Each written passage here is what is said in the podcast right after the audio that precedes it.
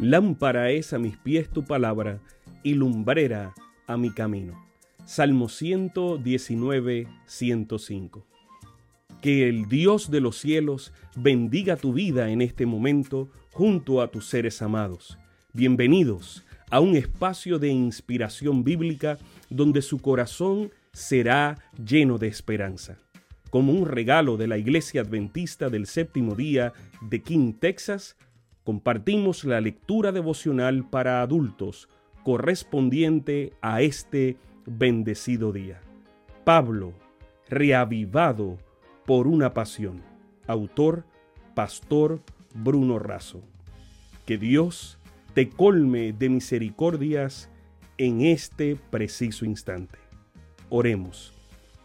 Amante Padre, que en este momento tu palabra trascienda al corazón de quien la escucha, sea sembrada y dé fruto para la vida eterna.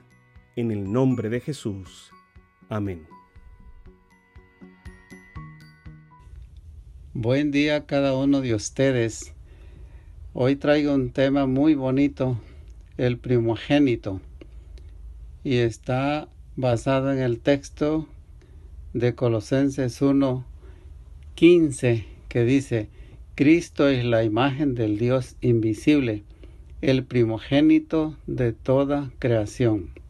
Ser un primogénito implica no solo ser el primer hijo, sino también la superioridad en rango o fortaleza.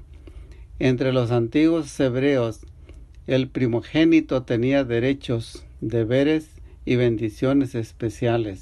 Cristo aparece en sentido literal como el primogénito de María y en sentido figurado como el primogénito entre muchos hermanos o el primogénito de los muertos no fue el primero en morir, pero sí el primero en su clase.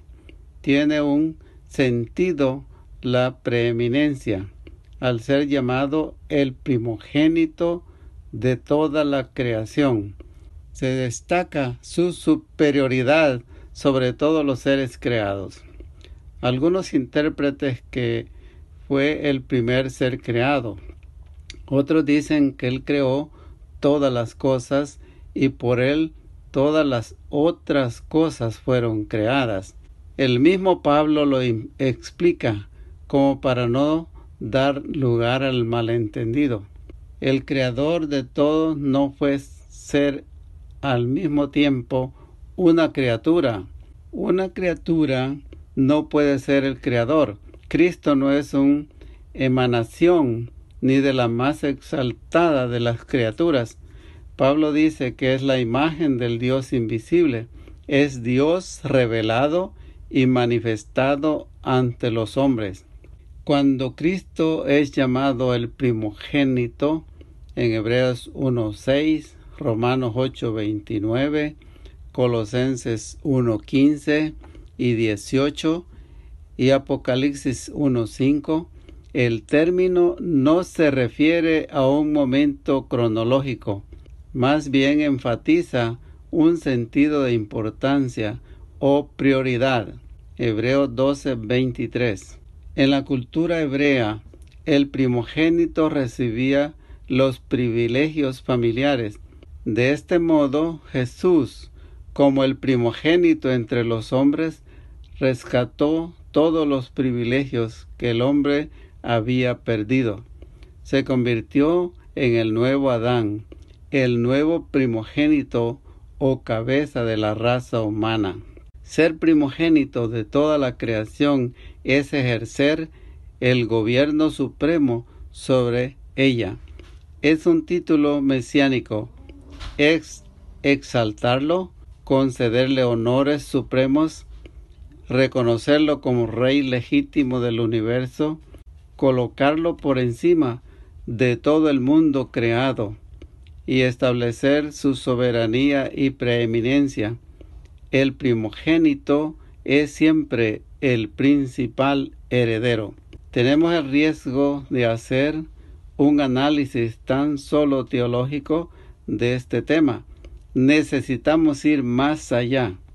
¿Es Cristo nuestro primogénito, nuestro superior, exaltado, honrado, soberano y preeminente en nuestra vida? Sí, nosotros lo, lo permitimos. El pecado nos deforma, la investigación nos informa y el primogénito nos transforma. Que Dios les bendiga a cada uno de ustedes. Sabemos que esta lectura ha bendecido su vida. Compártala, compártala con alguien más e invítele a suscribirse en nuestro canal para mayor bendición. Puede también visitar nuestro sitio web. Encontrará mayor información. Que el Señor de los cielos te dé esperanza para este día y sus ángeles le acompañen.